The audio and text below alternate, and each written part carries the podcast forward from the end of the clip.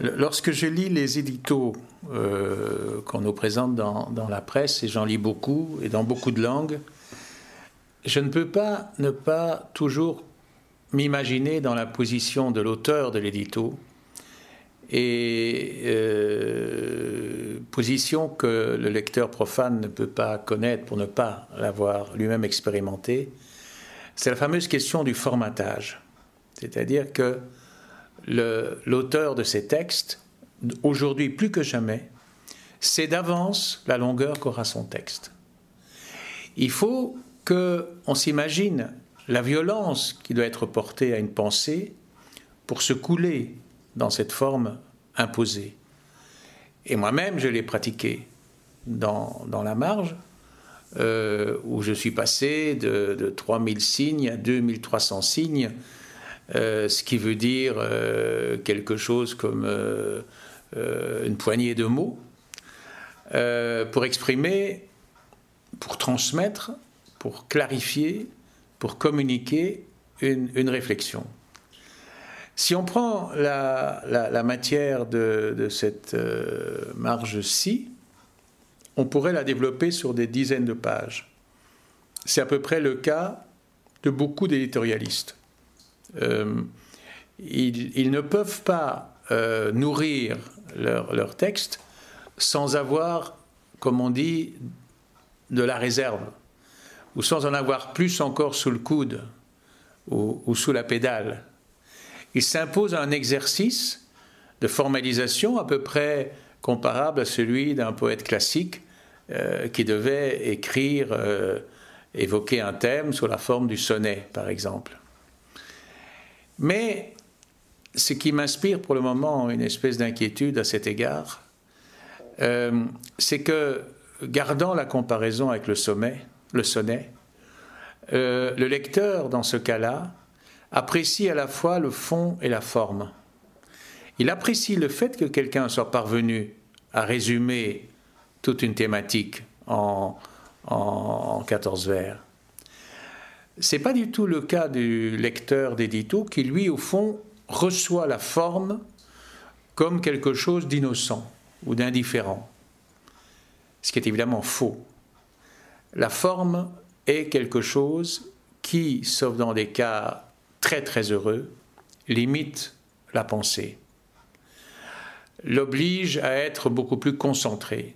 Je me rends parfaitement compte que euh, dans l'article, lorsque je dis euh, il est trop tôt pour que la pensée occidentale se débarrasse de ses tabous, et personne la logique de l'autre, ça n'est pas une affirmation que le lecteur peut complètement comprendre au sens où je l'entends moi. Je devrais d'ailleurs plus respecter le lecteur et développer ce que je veux dire des tabous occidentaux. Quels sont les tabous occidentaux? Ce auquel je fais allusion, c'est que nous sommes aujourd'hui occidentaux dans un camp qui n'a pas beaucoup changé depuis l'époque des croisades. La logique de l'autre, c'est quelle logique dans ce cas-ci? C'est une logique d'une autre culture, c'est vrai, et, les, attentats ont été euh, revendiqués par les islamistes. Mais qu'avait-il comme message à nous transmettre?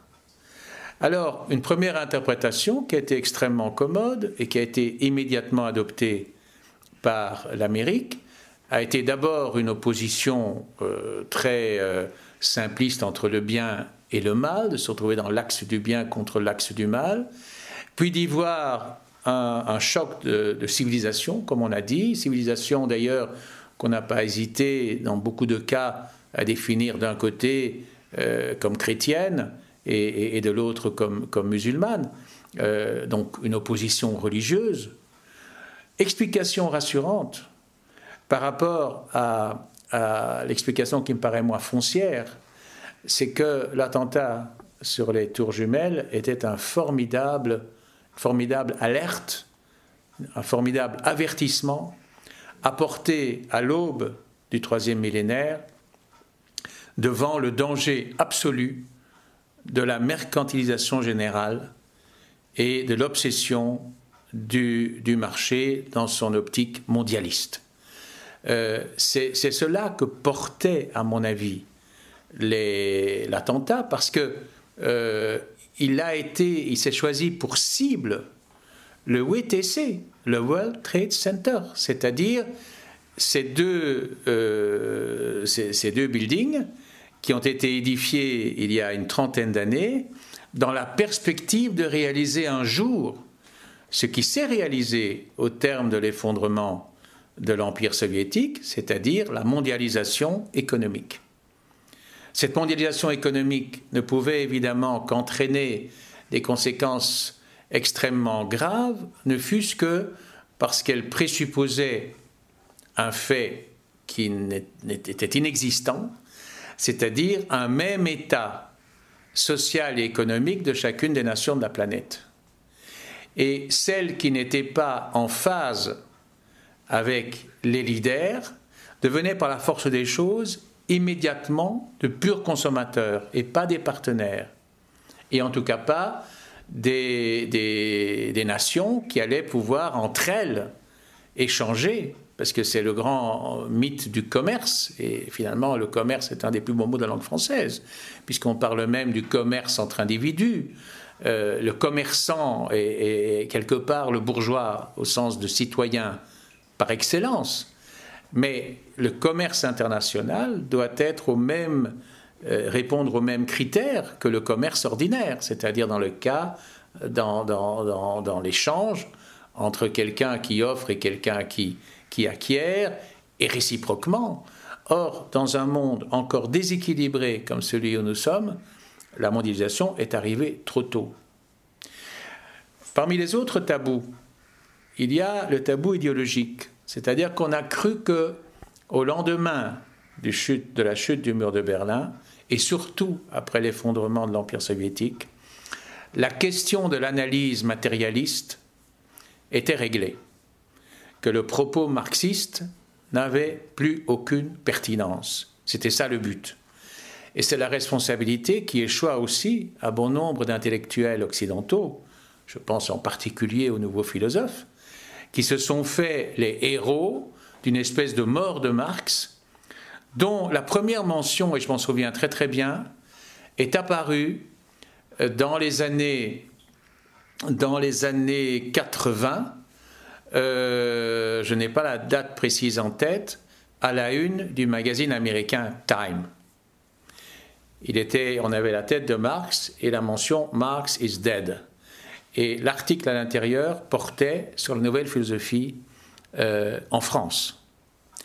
Une philosophie qui avait donc été très marquée par le marxisme, même d'une manière totalement caricaturale quelquefois, lorsque Sartre parlait de la philosophie incontournable, etc., etc., et qui était aliéné même par le marxisme, ça je suis totalement convaincu par ça, mais qui croyait que là on allait éliminer euh, aussi bien les applications erronées, les dérives euh, criminelles, les, régimes dictatoriaux qu'il avait engendrés, et le fond de la pensée qui, lorsqu'on y retourne, parce que je ne saurais assez encourager à lire Marx, c'est un des auteurs les plus limpides qui existent, reste d'une extraordinaire euh, puissance de, persuasion, de conviction et, d'une grande fertilité dans la tentative d'élucidation du monde dans, lequel on vit.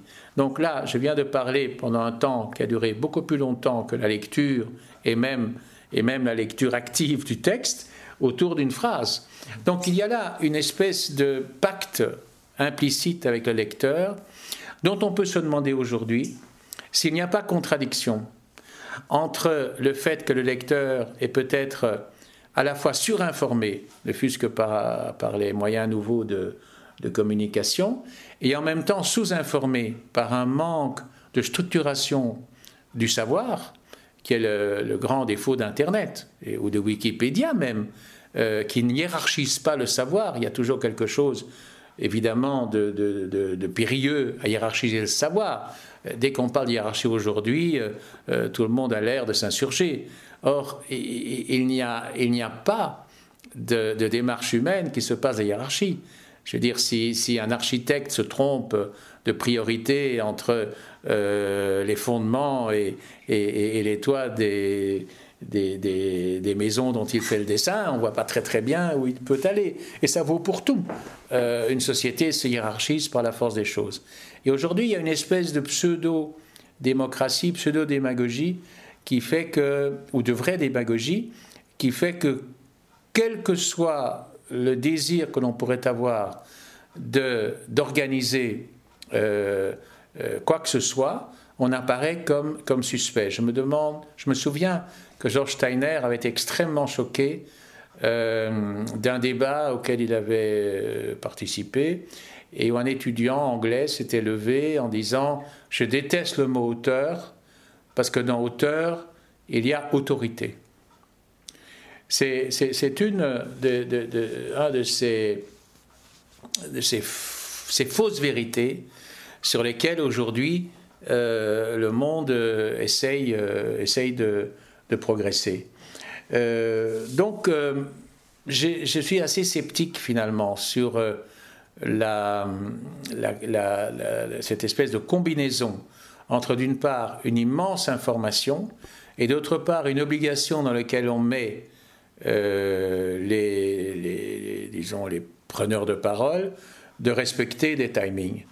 Euh, j'ai eu l'occasion d'interviewer euh, ce, grand auteur auquel on pense beaucoup quand on parle du 11 septembre, et en particulier aussi de l'affaire Strauss-Kahn, qui est Tom Wolfe, qui était l'auteur du Bûcher des Vanités.